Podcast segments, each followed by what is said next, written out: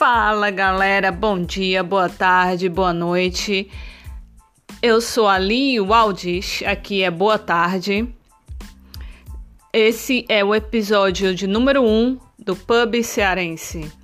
Como eu falei no episódio piloto, eu sou casada com inglês.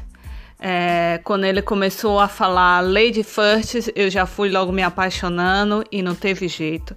Foram dois anos de namoro, sete meses de noivado e já vamos fazer dois anos de casamento.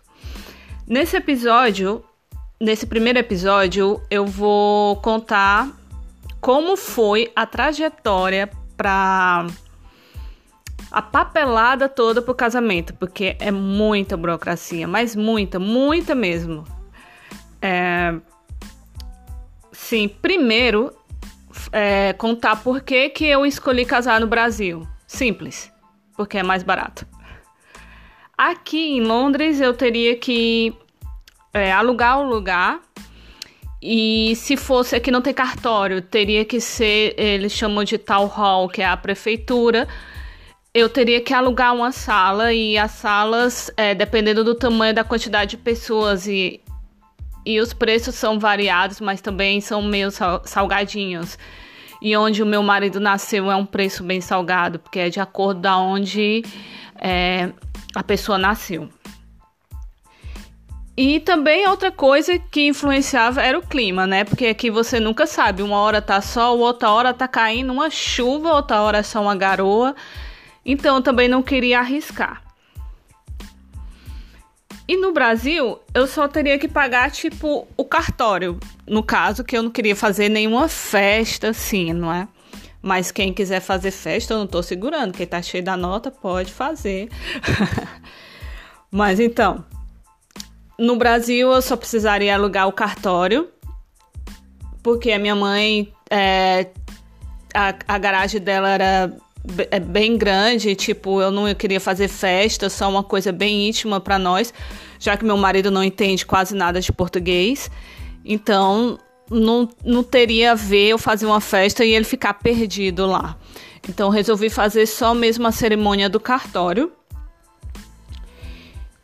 E para começar, é, o problema foi achar o cartório, porque as informações eram todas desencontradas, você não conseguia falar. Eu tentava ligar daqui de Londres e, e mesmo assim eles não me respondiam uma informação é, de acordo com o que via dizendo no site, ou então não sabiam responder. Isso aí demorou bastante tempo. Tanto tentei as informações por telefone como por e-mail, mas quando eu finalmente achei o cartório que sabia como teria, teria que ser um casamento com inglês. Aí, aí o negócio começou a desenrolar. E o que que depois dessa toda trajetória é quase um Senhor dos Anéis para você achar esse cartório no Brasil, tá? É, depois que você passa por toda essa lenga-lenga e consegue achar o cartório, o que que você vai precisar? Num tradutor juramentado porque você vai precisar fazer o aportilhamento da documentação para poder levar para o Brasil. A certidão de nascimento do noivo, que tem que estar tá traduzido e registrado, porque você não vai chegar lá no Brasil com a, com a certidão dele em inglês, né? O povo não quer nem atender o telefone, quanto mais ver a certidão em inglês, pensa. E precisa de uma tal de uma certidão de solteiro que é conseguido na prefeitura aqui, que são os town halls.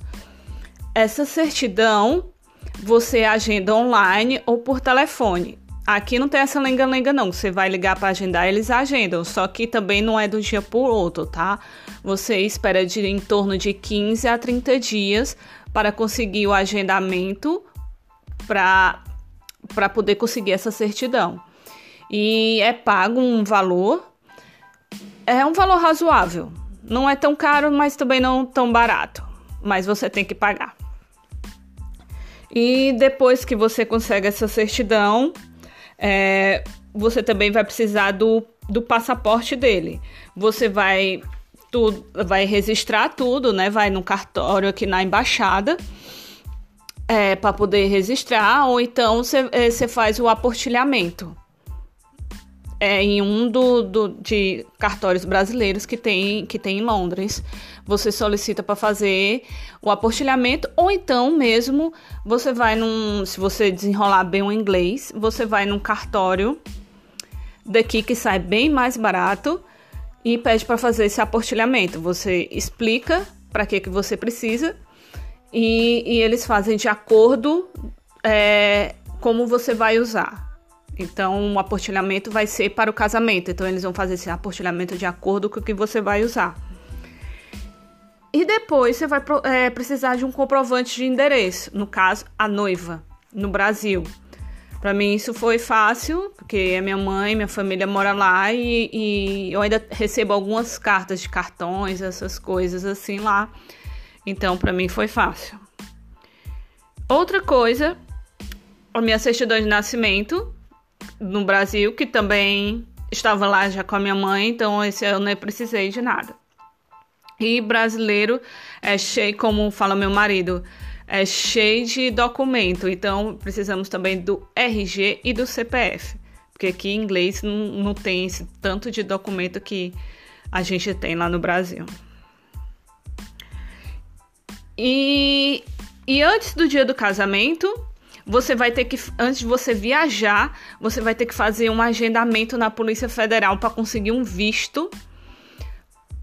Apesar de toda a documentação que o noivo vai levar, mas ele precisa desse visto também na Polícia Federal. Também é outra coisa facinha. É, você entra na, no site da Polícia Federal e faz e faz o agendamento online para no dia que você estiver no Brasil, você, você ir lá pegar esse visto, né? Não é aquela Polícia Federal do aeroporto, não.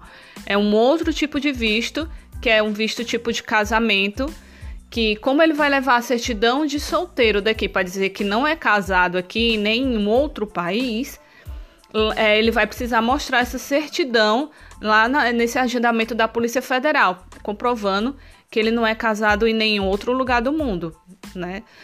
Vai que você quer casar com um shake, que aí não vai poder casar no Brasil. e depois que você faz esse agendamento, consegue esse visto da Polícia Federal, você tem que estar no Brasil 15 dias antes do casamento, porque você tem que assinar a papelada para mandar a papelada para o fórum e o fórum vai autorizar o seu casamento com o inglês, com qualquer outro estrangeiro. No meu caso é o inglês. Então, 15 dias antes do casamento, você tem que estar no Brasil. Assinou a papelada, espera 15 dias, fica lá, relax, relaxando, esperando o casamento, comemorando, fazendo as despedidas de solteiro. E depois de 15 dias, o, o, o fórum vai autorizar e você já pode casar. Aí a cerimônia dura mais ou menos uns 15 minutos. O juiz vai pedir alguém porque você vai precisar de duas testemunhas, no caso, né? E ele vai pedir alguém para traduzir a cerimônia por noivo. Não precisa traduzir ao pé da letra, o juiz só quer que, que o noivo entenda, né? Para saber que ele não tá voando, não tá sabendo o que, que tá acontecendo ali na, naquele momento. Ele vai pedir essa pessoa para ir traduzindo o que ele vai falando e pronto. Depois daí casou, game over, acabou.